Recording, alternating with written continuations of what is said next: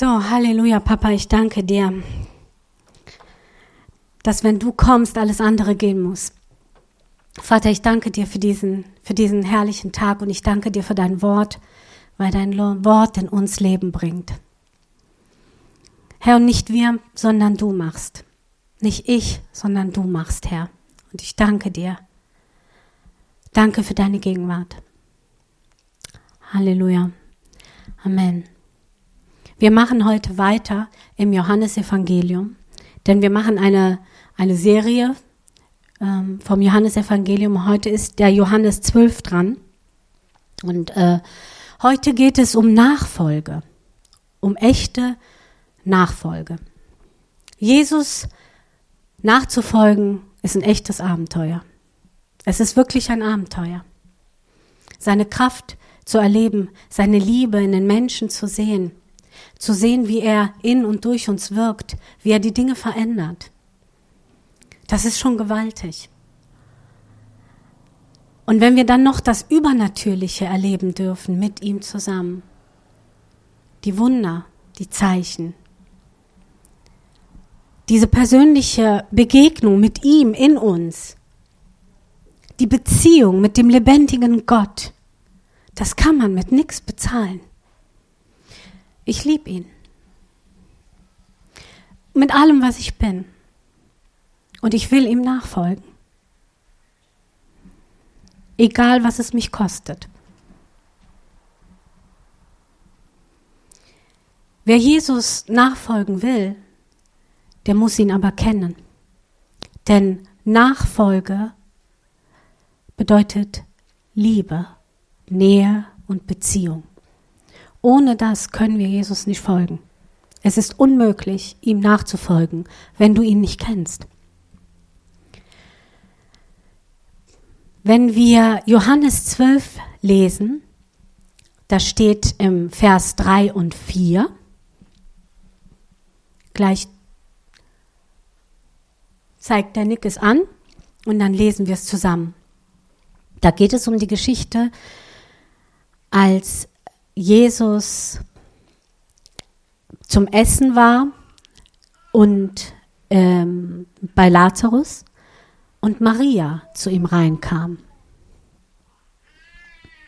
Maria brachte einen halben Liter, das sind circa 330 Gramm, echtes kostbares kostbares Nardenöl, salbte Jesus damit die Füße und trocknete sie dann mit ihrem Haar. Der Duft des Öls erfüllte das ganze Haus. Empört sagte Judas Iskarios, der Junge, Jünger, der Jesus später verriet, warum hat man dieses Öl nicht verkauft? Man hätte 300 Denare dafür bekommen und das Geld den Armen geben können. Maria liebte Jesus so sehr, dass sie ihm das Kostbarste gab, was sie hatte. Ein ganzer Jahreslohn. Wenn ihr das auf heute mal umrechnet, ein ganzer Jahreslohn. Futsch. Von jetzt auf gleich. Aber Jesus verteidigte sie, weil er ihr Herz sah und die Liebe, die sie für ihn hatte. Maria gab ihr Kostbares und wurde noch nicht mal danach gefragt. Einfach so, umsonst. Jesus möchte auch heute noch dein Kostbarstes. Und jetzt denk nicht an dein Bankkonto, weil das interessiert Jesus ganz wenig bis gar nicht. Ihm gehört nämlich alles. Jesus möchte dich und er möchte dein Herz und dein ganzes Sein. Deswegen hat er uns gekauft mit seinem Blut. Er kauft.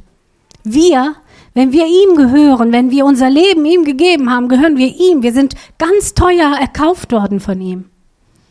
Und er möchte uns ganz.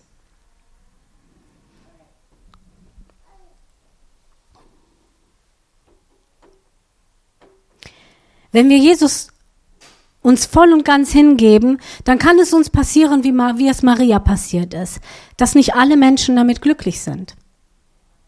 Es wird einige geben, die es für übertrieben halten, die vielleicht sagen, du bist verrückt.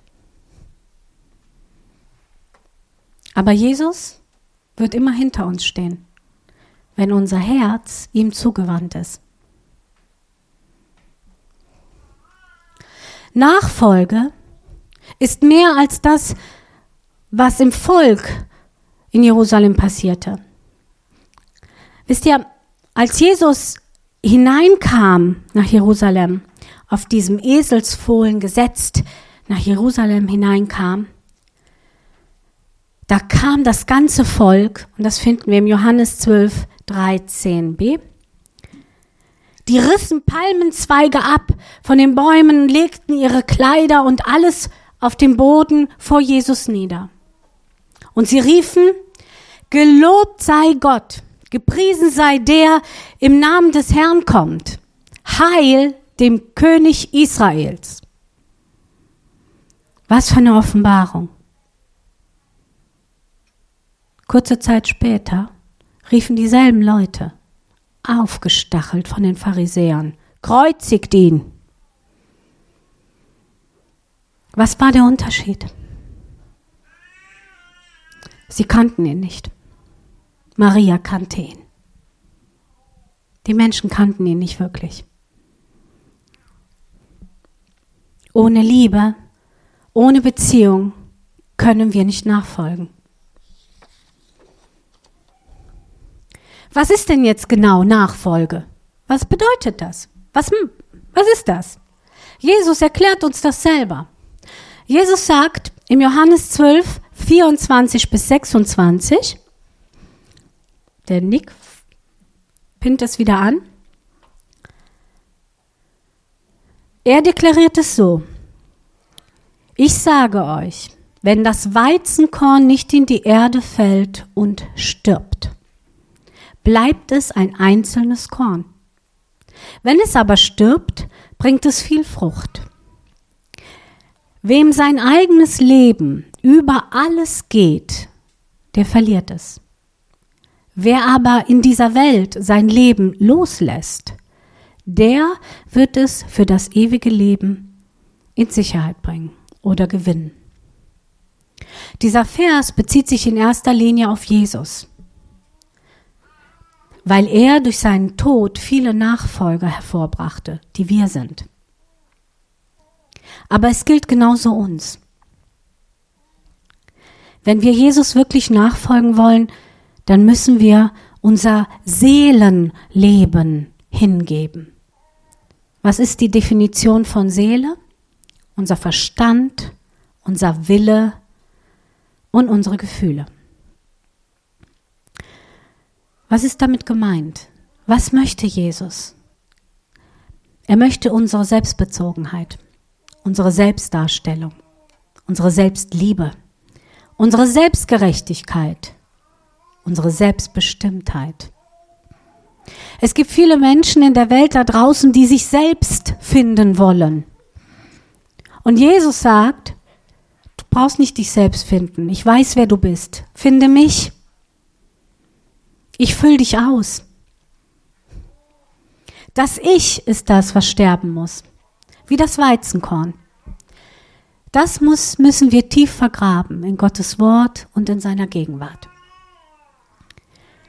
Es bedeutet, sich selbst nicht so wichtig zu nehmen, sich selbst nicht so viel Beachtung zu geben,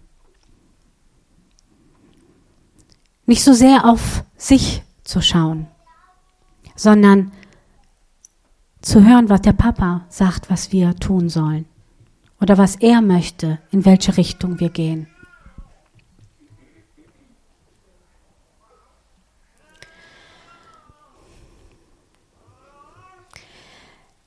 Das Problem an dieser Geschichte ist, dass das Ich, das stirbt leider in Stückchen.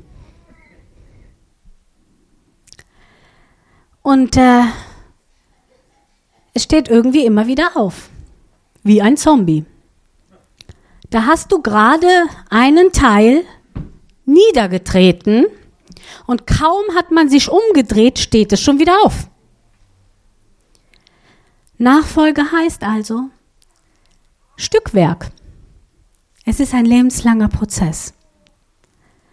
Nachfolge, wir folgen Jesus nach, geben ihm unser Selbst und er verändert dieses Selbst so, dass wir zu einem Baum werden, der Frucht bringt und diese Frucht bringt Leben. Ewiges Leben. Es bringt Heilung. Es bringt Frieden.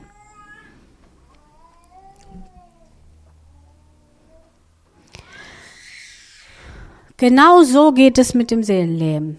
Das schreit und sagt, ich will aber. Und wir müssen es immer wieder ans Kreuz bringen. Ein lebenslanger Prozess.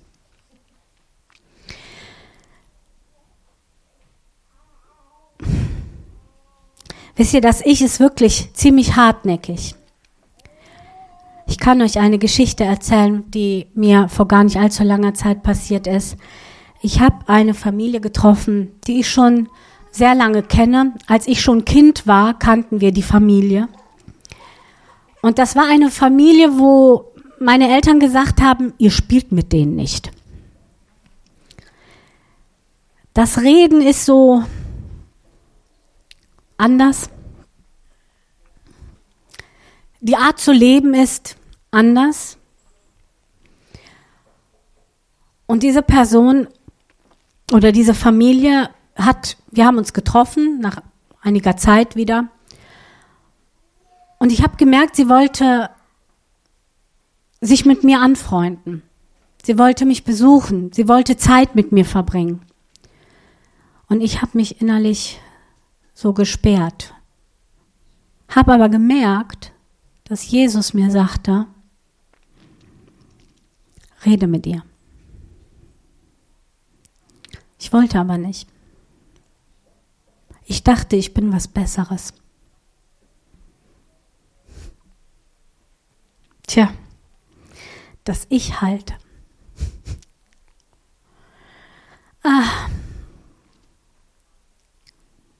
Ich habe mit dir über Jesus gesprochen, so ganz schnell. Und sie hat auch direkt abgeblockt. Was für mich natürlich, für mein, für mein Seelchen war das natürlich direkt die Bestätigung, siehste. Aber sie ging mir nicht aus dem Kopf. Also habe ich für sie gebetet. Zu Hause natürlich. Ohne Kontakt. Und dann sah ich plötzlich ein Bild, das sie gepostet hat. Diese junge Frau hat ihre Tochter verloren. Ganz tragisch. Und ich sah, dass sie ein Bild postete, wo sie trauerte um dieses Kind. Und das berührte mein Herz. Und dann habe ich es zugelassen, dass Gott durch mich wirkt und habe sie angeschrieben. Ich habe mich schrecklich geschämt und ich tue es noch heute, weil ich nicht gehorsam war. Gott sieht dein Herz. Er sieht nicht, wie du redest, was du redest, warum du redest, welche Familie du hast. Gott sieht dein Herz und er will dein Herz. Und er kümmert sich. Und er ruft. Ich habe was gelernt in der Sache. Für Gott gibt es nicht den oder der oder die. Für Gott gibt es nur Lieblingskinder. Für alle ist er gestorben. Wenn wir gehorsam sind, wenn wir auf ihn hören, wenn wir unser Herz nach ihm ausrichten, dann können wir diese Welt retten. Wir würden auf Menschen zugehen, die wir vielleicht nicht ansprechen. Wo Gott aber will, dass wir sie ansprechen. Wir müssen auf uns hören, auf ihn hören, in uns. Und er redet zu jedem von uns. Eine alltägliche Sache, die vielleicht die Verheirateten unter euch kennt. Man streitet sich mit dem Partner und Gott sagt, koch ihm was. Und du sagst, Ne. Und Gott sagt, koch ihm was. Und dann macht man das. Aber man merkt, wenn wir seine Gnade, die er uns gibt, nicht durch uns weitergeben, können wir nichts verändern. Und die Sache wird immer nur schlimmer. In der Zwischenzeit habe ich gelernt, schneller zu vergeben. Es hat ein paar Jährchen gedauert, gebe ich zu, aber es geht immer besser. Gott verändert uns, wenn er, ja, wenn wir es ihm geben und ihm erlauben, durch uns zu sprechen und gehorsam sind. Aber wir können ihn nur hören, wenn wir mit ihm Beziehung haben, wenn wir nah an ihm dran sind. Das Ich ist echt schwierig.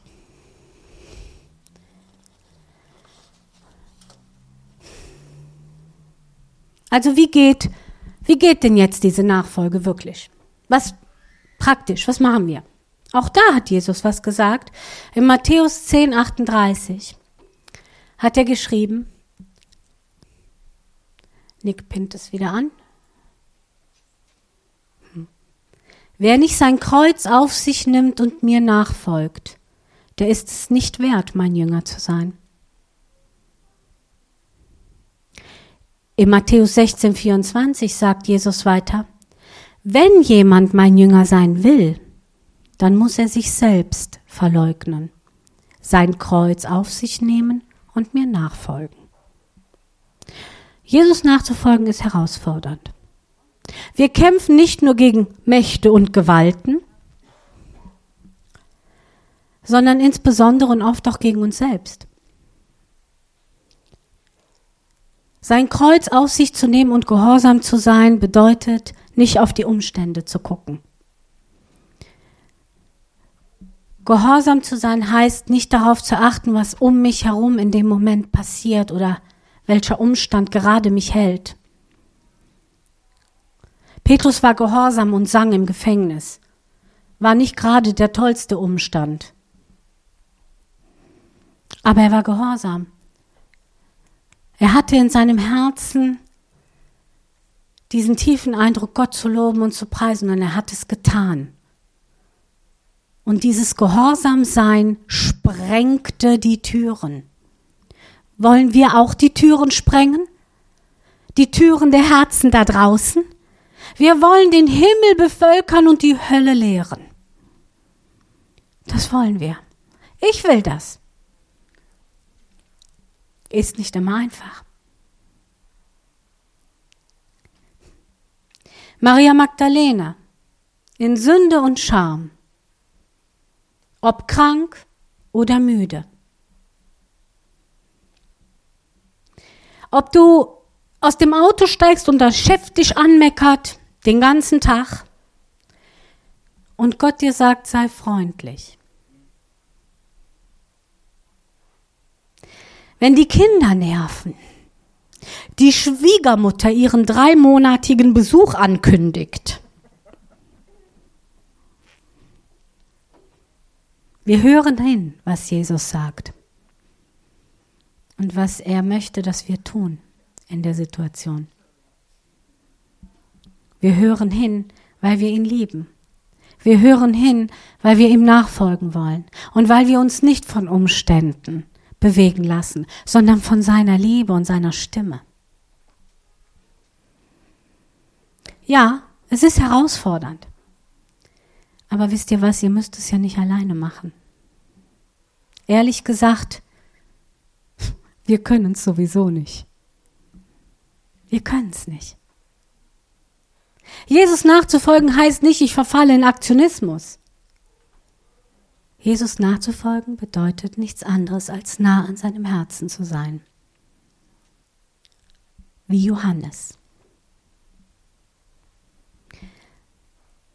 Jesus sagt im Johannes 12, 26. Wenn jemand mir dienen will, muss er mir nachfolgen. Und da, wo ich bin, wird auch mein Diener sein.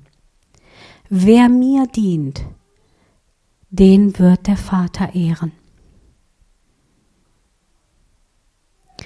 Meine Lieben, wer Jesus nachfolgen will, muss da sein, wo Jesus ist. Er braucht Zeit mit dem lebendigen Gott, um eine richtige, echte Beziehung aufzubauen. Wir müssen ihn kennen.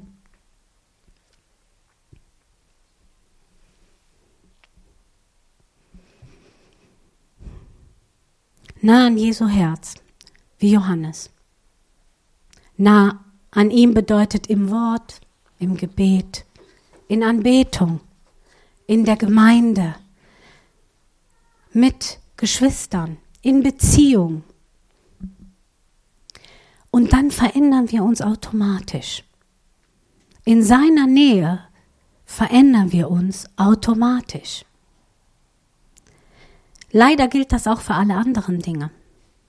Das, was du in dich aufnimmst, was du ständig, immer wiederkehrend in dich aufnimmst, verändert dich äußerlich und innerlich. Nachfolge bedeutet einen Lebensstil zu entwickeln, das sich ganz eng an Jesus orientiert. Und wir werden sehen, dass wir wachsen. Wie der Samenkorn, der nichts tun muss, außer sich in die Erde zu legen und darauf zu vertrauen, dass Gott Sonne und Regen schickt. So können wir ihm vertrauen, denn Gott ist treu. Wenn wir nah an ihm dranbleiben, werden wir wachsen. Wir werden Frucht bringen. Und die Frucht wird Leben geben. Und dann werden wir den Himmel bevölkern und die Hölle leeren.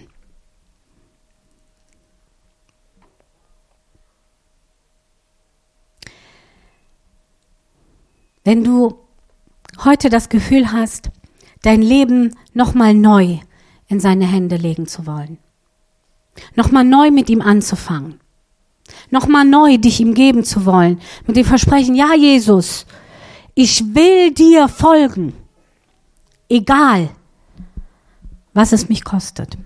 Ich möchte mein Ich begraben, immer wieder. Und ich will meine Ohren dir zuneigen und nah an deinem Herzen sein. Dann würde ich gleich gerne mit euch beten. Ihr könnt bleiben, wo ihr seid.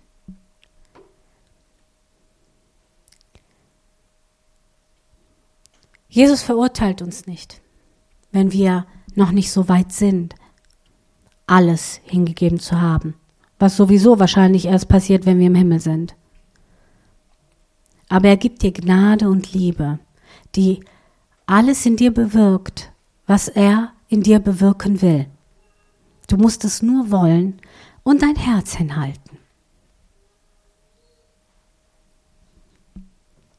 Ich würde gerne zum Abschluss ein kurzes Gebet mit euch sprechen. Vater, ich möchte dir nachfolgen. Mit meinem ganzen Herzen, mit meinem ganzen Sein, gehöre ich dir. Verändere du mich durch deine Liebe. Lehre mich, nah an deinem Herzen zu bleiben und darauf zu achten, was du in meinem Leben tun möchtest. Schenke mir ein gehorsames, mutiges Herz, das sich an dir orientiert und dem Willen zu tun, was immer du sagst. Danke, Vater. In Jesu Namen. Amén. Amén.